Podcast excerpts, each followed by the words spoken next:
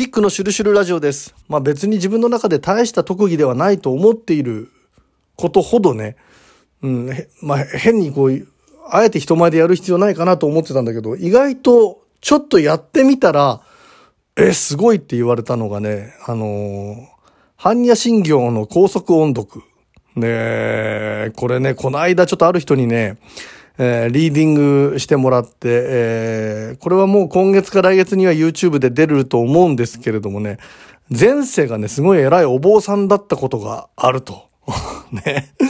まあ、リーディングされたことがあって、まあ、その内容はね、えーその動画でまた楽しんでいただければと思うんですけれども、確かにね、般若心経はね、すごいね、早くね、覚えたんですよ。なぜか中学ぐらいの時に、別にその、親とか、おじいちゃんとかにお、お坊さんとかがいたわけじゃないんですよ。だけれども、般若心経の本かなんかを買って、で、それをすごくね、簡単に覚えてしまって、で、早く、早くっていうのかな？頭の中で覚えてるから繰り返しこう、空で言ってるうちにね、何も見ないようにして言えるようになったし、まあスピードアップして早く、ね、それを唱えることができるようにもなってると。で、ちょっとね、この10月の6日にね、宣伝にはなるんですけれどもね、超能力のイベントというのをやることになって、その時まあ速読がメインなんですけれどもね、僕は速読、あのー本とかで読んで試しているぐらいで全然、速読が本当にすごいできる人からしたらばめちゃくちゃ遅い方だと思うんですけれども、あの、ルサンチマンの浅川さんっていうね、芸人の方がね、まあ、速読芸人といってね、デイブ・フロム・ショーにもね、あの、出て速読について語ったことがあるんですけれどもね、めちゃくちゃ面白くて、あの、速読を繰り返していくうちに、超能力みたいなものがまあ出てくる人もいるんだと。まあこういう話を聞いたことある人いるかもしれませんけれども、究極まで行くと、あの、その本の表紙に触れただけでとかね、えー本をパッと見ただけで、あの、その本の内容がわかるようになるとかね。昔そういう、すごい、あの、カリスマ的なお坊さんとかいたとか言いますけれどもね、あの、本を読まずして本の内容が分かったとかね。うん。で、まあ、速読で押していくうちに脳が開発されていって、まあ、人間の脳って使ってるのって本当にわずか数パーセントとしか言われてませんからね。そういうものがどんどんどんどんとこう能力がアップされていくと、そういう力が出るんじゃないかと。ね。で、まあ、速読をメインにしながらね、僕は気候の話とかもしようと思うんですけど、そのまあ10月6日に超能力のイベントやるんですが、その中でね、速読だけじゃなくて高速で音読するっていうのもね、えー非常にこう消化体にいい影響を及ぼしたりね、あと、まあ、情報処理能力が速くなるとかね、しっかりと話していくっていうことで、まあ、滑舌の訓練にもなる。能力開発にはすごくその高速で音読するのもいいですよっていうことでね。で、それをま、ちょっとこの間、まあ、あの、これ、出るのは年末ぐらいだと思うんですけれども、ムーの世界でねやったんですよ。うん。まあ、先に言っちゃうんですけども。で、ちょっと一回披露してみようと思って。そしたらね、意外とすごいみたいな話になったんで、ちょっと今日このシュルシュルラジオでもね、一回ね、やってみようと思うんですけど、自己ベストがだいたい33秒ぐらいです。あの、般若心経を何も見ずに高速で唱えるという、まあ、ただただそれだけなんですけれども、まあ、特技とまでは言えないけれども、ね、自分の中では当たり前にできるんだけど、人に見せたら意外とすごいと言われたということで、まあ、ちょっとやってみようと思います。えー般若心経の高速音読。これ何秒か、そっか。このタイムラインでわかるんだ。うん。ということで、じゃあちょっとやってみたいと思います。それでは、漢字財菩薩から始めますんでね。せーの。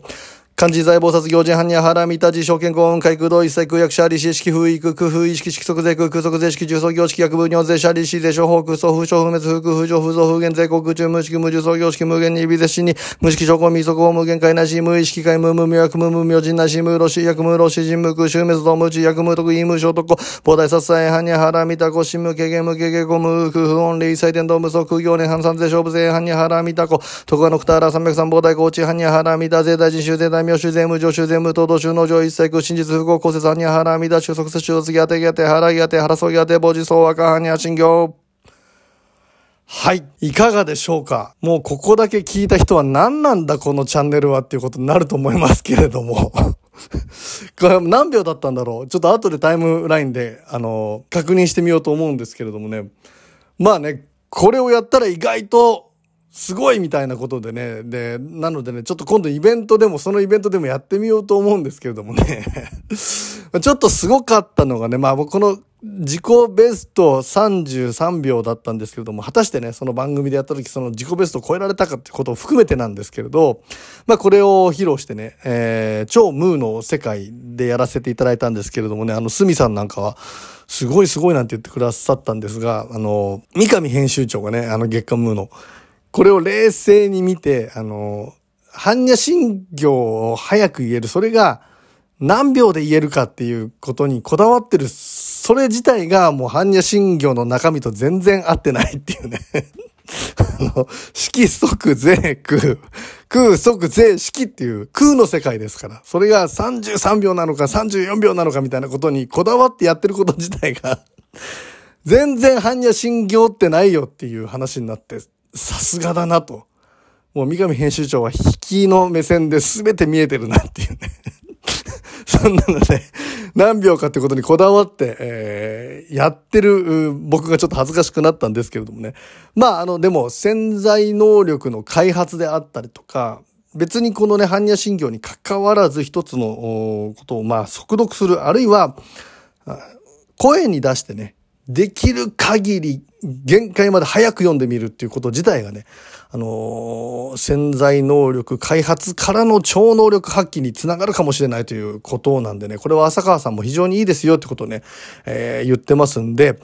まあね、あの、ぜひ、このね、えー、イベントを見に来ていただければと思います。ルサンチマン、浅川×キックの速読、超能力開花イベント、超人になるためのトレーニング講座ということで、10月6日にね、イベントを開催します。まあね、記憶力のアップ方法から始まりね、えー、投資とか未来予知とかね、あるいはちょっとこう、気候の話、いろいろと時間許す限り、えー、お話できればと思います。えー、開催場所と日時なんですけれども、2021年10月6日の水曜日、18時会場で、えー、開演が18時半から約2時間で、えー、終わると思います。会場費なんですけれども、ワンドリンク付きで2500円と。で、配信は1500円で行いますということでね、これはあの、トカナの方にね、記事が出てまして、えー、リンクも載っていますんでね、配信ご希望の方、チケットをね、購入したいという方はそちらから行っていただければと思います。僕のブログのね、えー、キックの超超能力者への道でもね、告知してますんで、見ていただければと思います。会場がライブスタジオロッジというところで、渋谷区の代々木1丁目、30の1代々木パークビル地下1階ということです。えー、出演者が、あ先ほども言いましたけれども、速読マスターであるね、ルサンチマンの浅川さんと、それから私、キック、そして、えー、お笑い評論家のラリー東田さん、そして超ムーの世界でもご一緒させていただいています。トカナの編集長の住由紀子さんと、この4人でね、超能力とか潜在能力開発みたいなお話をね、していきたいと思います。このイベントを見ていただいてえ、潜在能力開発していただければと思います。いつも聞いてくださる皆様ありがとうございます。キックでした。